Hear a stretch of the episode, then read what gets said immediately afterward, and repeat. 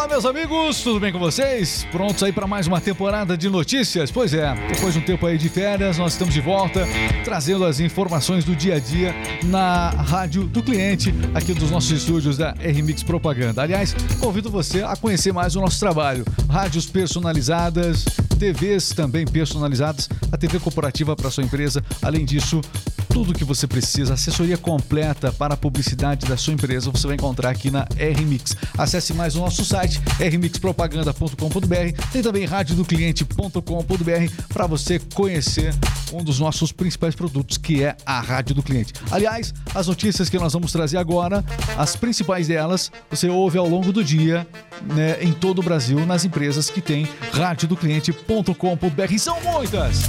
Aliás, deixa eu aproveitar é, quem está com a gente hoje aqui para iniciar esse nosso giro de notícias. Meu amigo Cleverson Oliveira. Olá, Cleverson. Tudo bem, Cleverson? Olá, Regis. Olá, todo mundo. Tudo ótimo. É, é aqui assim, né? Alguns voltam de férias, daqui a pouco é você que está entrando de férias. Essa semana Férias. pegamos você pelo laço essa semana aqui para poder trazer conosco aí. O Moreno tá- também tá por aqui. Fala, Moreno, como é que você tá? Tudo bem? Bom dia, bom dia. Muito bem, vamos trazer as principais notícias. Ele vai- vai nos auxiliar com as informações importantes, que são muitas notícias que a gente tem visto pelo Brasil. Aliás, fazer o podcast está cada vez mais delicado, porque o Brasil está num- numa ebulição constante. Não é isso? Nossos amigos do TikTok também estão acompanhando nesse momento. Você vai com a gente aqui na Rádio do Cliente. Vamos às principais notícias então. E olha, o Glenn Greenwald disse que o Brasil passa por um regime de censura e o Elon Musk respondeu que isso é extremamente preocupante. Conta melhor pra gente, Cleverson. Pois é, o jornalista americano Glynn, né, reagiu com ênfase às últimas sanções nas redes sociais é, realizadas por determinação de Alexandre de Moraes, o ministro do STF, né? Poucas horas após a decisão de Moraes, ele entrevistou em seu canal da plataforma o Monark e também é, uma das personalidades, né? Aliás, é importante falar que quando a gente fala é, de, dessa questão que você comentou aí sobre é, essa- esse processo, né, da- dessa discussão sobre censura, é, muitas, muitos podcasts, muitos podcasts estão acontecendo em outras plataformas. Por exemplo, o Glenn Greenwald, ele usa o podcast dele numa outra plataforma, não é isso, Moreno? É isso mesmo, Regis. Ele usa a plataforma o Rumble. Rumble. Rumble. E lá já entrevistou até o Nicolas Ferreira, não foi? Isso, exatamente. Nicolas Ferreira e também a influenciadora digital é, Bárbara Destifani, né? Isso do canal Isso, que atualizei. aham. Bárbara também tem posições importantes aí. Então, Glenn Greenwald destacando tudo isso. E ele que era mais alinhado com a esquerda, né? É, ele tá no Brasil, lembrando que ele fez toda aquela questão da, da, Vaza Jato, né? Então ele, ele, ele divulgou as conversas, as supostas conversas entre é, os procuradores da Lava Jato. Isso trouxe descrédito um pouco para a questão da Lava Jato na época e foi sempre um crítico da Lava Jato, mas ele comparou Alexandre de Moraes atualmente como é, o novo Moro. Ele tem é, feito essa, essa correspondência dos fatos. Ele diz que o Alexandre de Moraes é o novo Moro. Ele não concorda nem com o Moro, nem com a linha que o Moro tomou, muito menos com a linha que o Alexandre de Moraes está tomando. Muito bem, vamos lá. A gente segue com as principais informações. Olha, em relação àquele aos fatos de Brasília, PMs feridos em combate afirmaram que enfrentaram profissionais, foi o que disse o interventor do Distrito Federal. Então, em um tweet publicado no último domingo, o interventor do Distrito Federal, Ricardo Capelli, né, disse que os policiais que foram feridos nas invasões de 8 de janeiro enfrentaram profissionais e que trata-se de uma organização criminosa. Bom, sobre esse assunto, financiamento empresarial, eles dizem aqui, golpistas treinados no campo de batalha, são as palavras do, do, do, do, do interventor aqui, né? Uma verdadeira organização criminosa, de acordo com ele.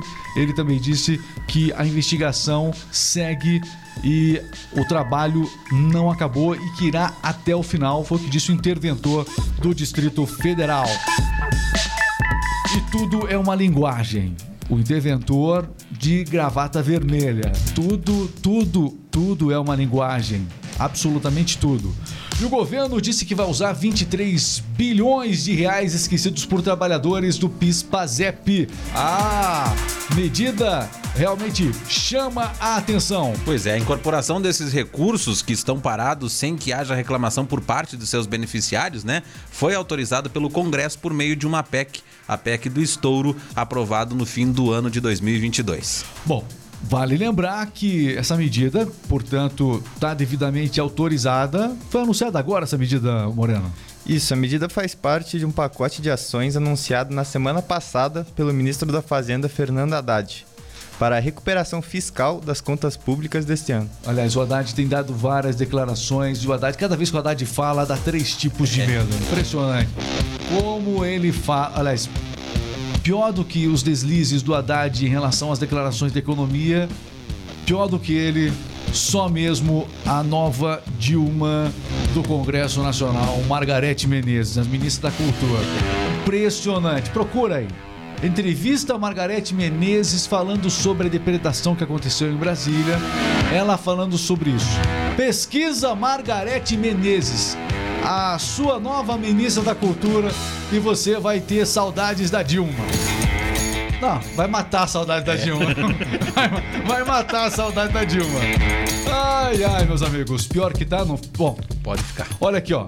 Lula vetou a aula de programação e robótica na grade escolar. Então, o presidente eleito Luiz Inácio sancionou na quarta-feira com três votos, né, com três vetos, perdão, a Política Nacional de Educação Digital que tem como objetivo promover a inclusão, educação, capacitação, especialização também e acesso dos brasileiros à tecnologia.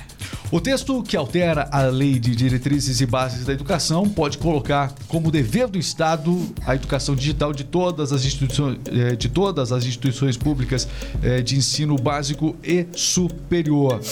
Um dos itens vetados por Lula visava a inclusão de competências digitais, como aulas de programação e robótica na grade escolar, como você destacou aqui. A justificativa eh, para esse veto foi o conflito entre regras vigentes, uma vez que mudantes precisariam do aval do Ministério da Educação e do Conselho Nacional de Educação. Se preocupa todo mundo e na é, mas todo mundo já sabe o que vem em relação ao Ministério da Educação. É só aguardar. O governo mal começou. Vamos fazer o seguinte, ó. Vamos falar, a gente vai, vai cada vez falar muito da China aqui.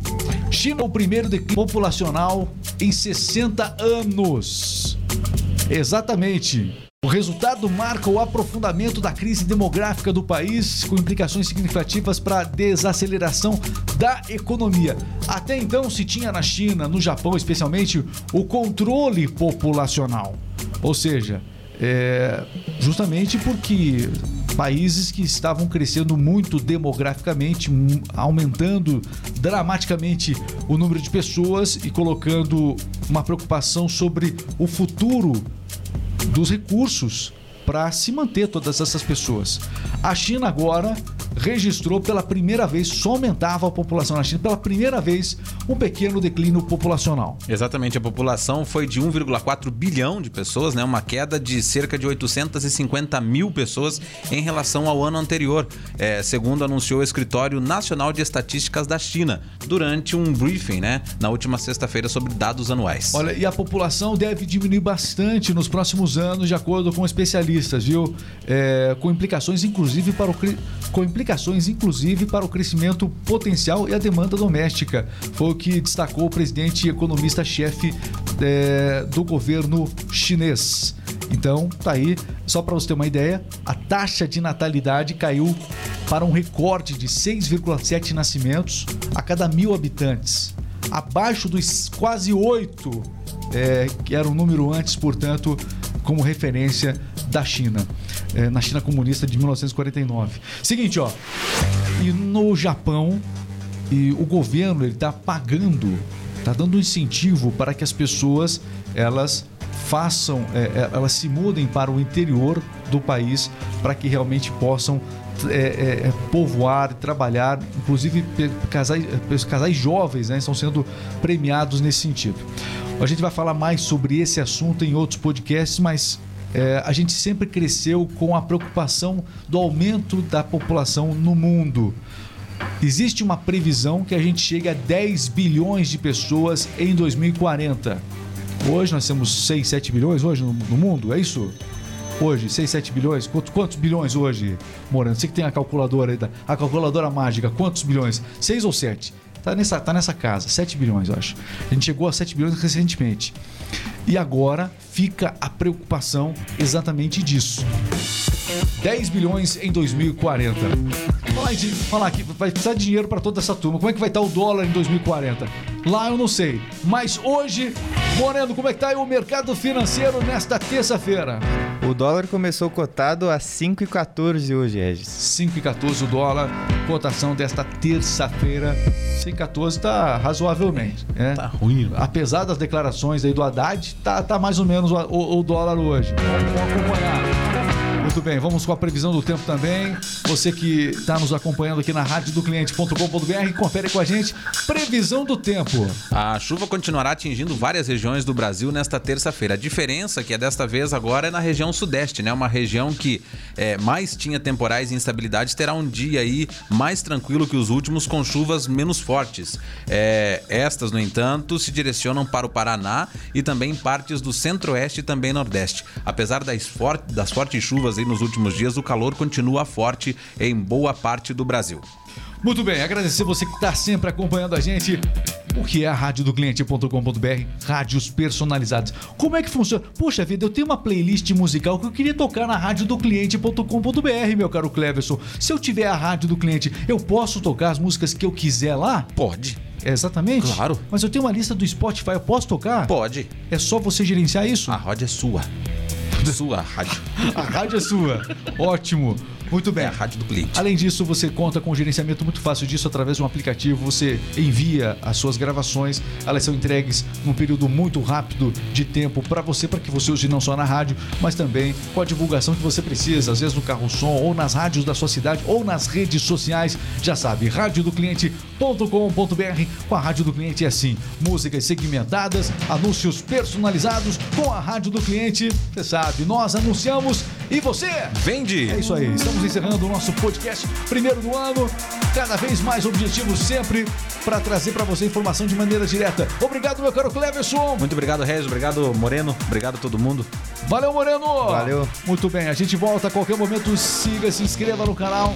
Grande abraço, fique com Deus. Até a próxima.